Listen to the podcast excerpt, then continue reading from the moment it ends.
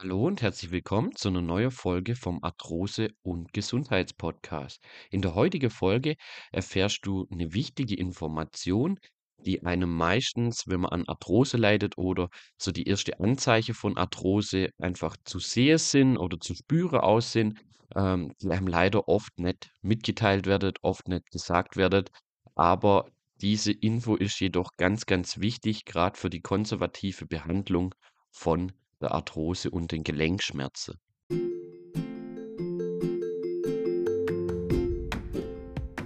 Du leidest an Arthrose und Gelenkschmerzen? Dann bist du hier genau richtig. Mein Name ist Tim und ich begrüße dich recht herzlich zu unserem Arthrose- und Gesundheitspodcast. Bei Arthrose kriegt man natürlich recht schnell gesagt, okay, dein Knorpel ist kaputt, er ist beschädigt, ähm, hier liegt eine Arthrose vor, Grad 2 oder auch schon im weiter fortgeschrittenen Stadium zum Beispiel. Ähm, klar, das kriegt man recht schnell gesagt, was man auch machen kann. Meistens ist erstmal Medikamente und Physiotherapie, ähm, was auch ein Stück weit schon richtig ist. Ähm, jedoch äh, erhoffe ich mir da immer, ähm, einfach von der Ärzte zum Beispiel auch ein bisschen mehr Info für die Patienten, für die Betroffene, äh, grad wenn's dir um die Arthrose geht. Und zwar, ähm, klar, es geht hauptsächlich bei der Arthrose natürlich um den Knorpel, der, ja, kaputt ist, der sich abgebaut hat, der abgenutzt ist oder einfach durch Verletzungen entnommen werden musste, wie zum Beispiel bei einem Meniskusriss im Knie. Was jetzt aber ganz, ganz wichtig ist, und das ist auch um das, was es heute in der Folge geht, ist eine ganz wichtige Info, ähm, die einem meistens ja nicht mitgeteilt wird, was echt schade ist und auch eigentlich ganz, ganz wichtig ist für das Verständnis von der Arthrose oder wie, ja, was da dann genau passiert. Äh, und zwar, ähm, der Knorpel braucht Belastung und Entlastung. Ähm, oftmals kriegt man sowas eigentlich gar nicht gesagt. Äh, der Knorpel wird ja, nicht durch das Blutgefäßsystem versorgt. Äh, unsere Muskulatur, unsere Organe, klar, die sind alle durch Blutgefäße versorgt, bekommen so Nährstoffe und so weiter. Der Knorpel allerdings nicht. Genau das Gleiche ist natürlich auch bei der Bandscheibe zum Beispiel. Ähm, natürlich auch Knorpelgewebe.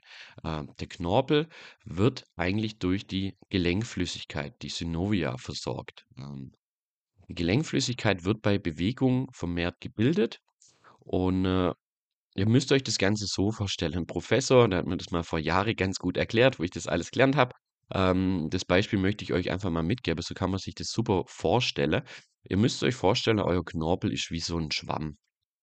Und äh, wenn jetzt der Knorpel belastet wird, also wenn man jetzt zum Beispiel leichte Kniebeuge macht, äh, was eine super Übung gerade für die Hüftarthrose, für die Kniearthrose zum Beispiel ist, ähm, dann wird der Knorpel belastet und wenn man dann wieder Pause hat, wird der Knorpel wieder entlastet.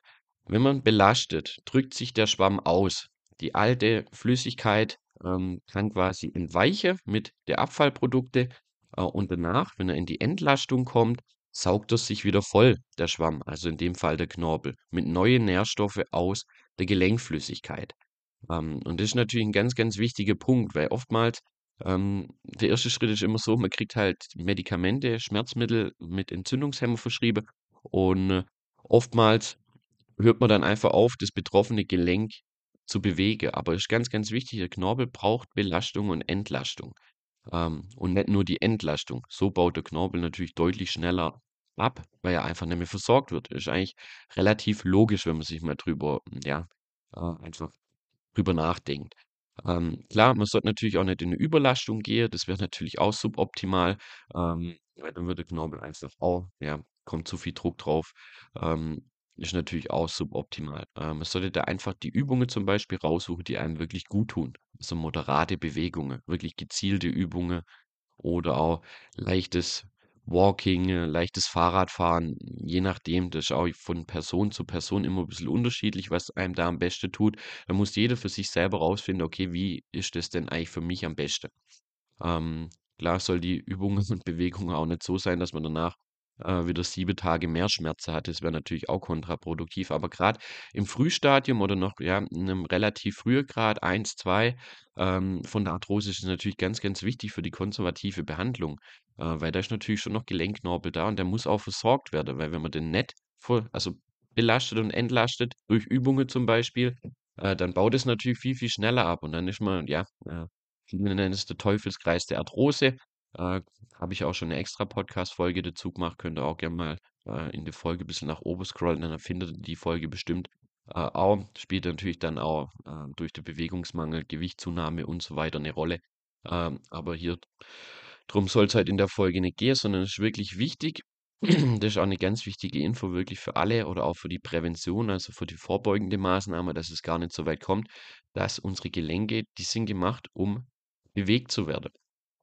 Und der Knorpel braucht einfach die Belastung und die Entlastung, damit er optimal über die Gelenkflüssigkeit versorgt wird. Einfach gesagt. Natürlich, das ist jetzt alles relativ einfach kalt, aber ähm, ist einfach so am einfachsten für das Verständnis von, von alle. Ähm, genau, also deswegen ganz, ganz wichtig. Ähm, wenn ihr natürlich einen Arzt habt oder jemand, der euch das schon erklärt hat, äh, weiter weiß, wisst ihr meistens, okay, hier sind, sind wir gut aufgehoben. Wenn er euch das Ganze leider nicht erklärt, ähm, zum Beispiel, ist das nicht so geschickt. Ähm, deswegen hier die Podcast-Folge, damit man da einfach Bescheid weiß, okay, ähm, wenn ich jetzt eine Arthrose habe und ich entlasche das Gelenk komplett, geht es meistens noch schneller äh, und die Arthrose schreitet noch schneller voran. Ähm, klar, wenn es natürlich der Knorpel mal komplett abgebaut ist, wirklich Grad 4, ähm, dann ist natürlich dann, ja, da ist kein Knorpel mehr da, der versorgt werden kann durch Belastung und Entlastung. Das ist natürlich auch so ein Thema. Da natürlich klar, die OP, äh, Gelenkersatz und so weiter ist natürlich immer die letzte Option, aber ab und zu kommt man auch nicht drum rum. Das ist auch ganz klar, aber das sollte immer die letzte Maßnahme sein. Aber wenn es nicht mehr anders geht, ähm, holt euch da auf jeden Fall äh, von Experten die Meinung, am besten auch ähm, von zwei, drei Orthopäden, sage ich mal, äh, die Meinung. Ähm, genau, aber ganz, ganz wichtig für euch, der Gelenkknorpel, die Gelenke, die brauchen Belastung und Entlastung, damit sie über die Gelenkflüssigkeit versorgt werden können. Ähm, hier sind wirklich Übungen, gezielte Übungen ganz, ganz wichtig. Also nicht irgendwas machen, sondern wirklich kontrollierte Bewegungen, ähm, Beweglichkeitsübungen, um da die Spannung von der Muskulatur und der Faszie rauszunehmen, dass nicht noch mehr Druck ähm, permanent auf den Knorpel kommt. Wer braucht natürlich auch die Entlastung. Ähm, deswegen ist das auch, ich sag mal so, mit 10, 15, 20 Minuten Übungen jeden zweiten Tag ist schon viel gewonnen. Ähm, also damit ihr da mal so eine grobe äh, Hausnummer habt. Ähm, klar, wenn man jetzt das Gelenk isoliert trainiert, sagen wir mal so, man sollte eh mal Ganzkörpertraining machen. Ähm, tut einem immer gut, sagen wir mal so.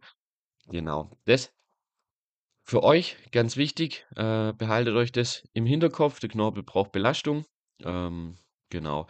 Mehr ist heute eigentlich nicht. Da kamen wirklich viele Fragen dazu ähm, und auch mit ein paar Ärzte nochmal äh, drüber gesprochen und es wird leider oft nicht erwähnt. Ähm, deswegen ist das ein ganz, ganz wichtiger Punkt. Ich hoffe, euch hilft die Info.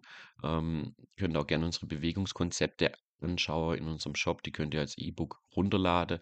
Das sind mit Bilder die Übungen angepasst aufs Kniegelenk, Hüftgelenk, die Wirbelsäule äh, und das Schultergelenk.